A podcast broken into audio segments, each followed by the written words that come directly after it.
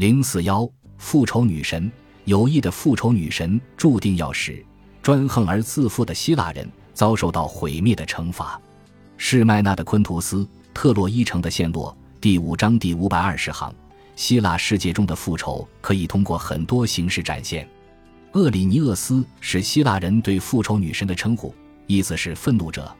而罗马人则称这三位女神为狄拉厄。我们如今不详的“戴尔”一词也被认为是从 d 瑞中衍生出来的。尽管也有人宣称夜神和哈德斯才是复仇女神的父母，但赫西俄德却坚持认为，复仇女神们从某种意义上可以说是阿弗洛狄特的姐妹，因为她们也是从乌拉诺斯被克罗诺斯阉割时的精血中诞生的。可能正是因为这个缘故。复仇女神们将为子女谋害父母的罪行复仇当做他们的毕生追求，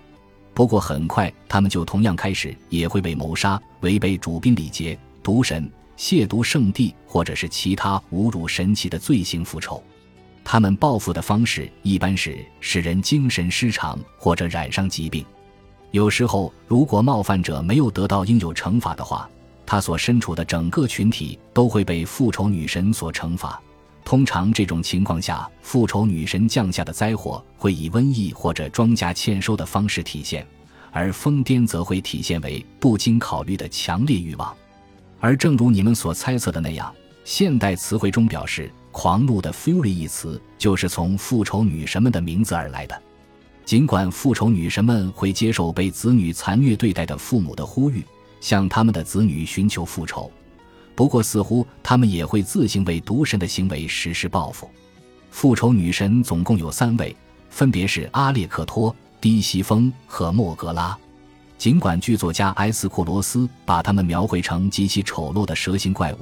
一般情况下，复仇女神们还是会被表现为三位穿着黑色丧衣、面容冷峻的年轻女子。而当他们寻求复仇的时候，就会换上少女的短裙装、齐膝猎靴，并以鞭子武装自己。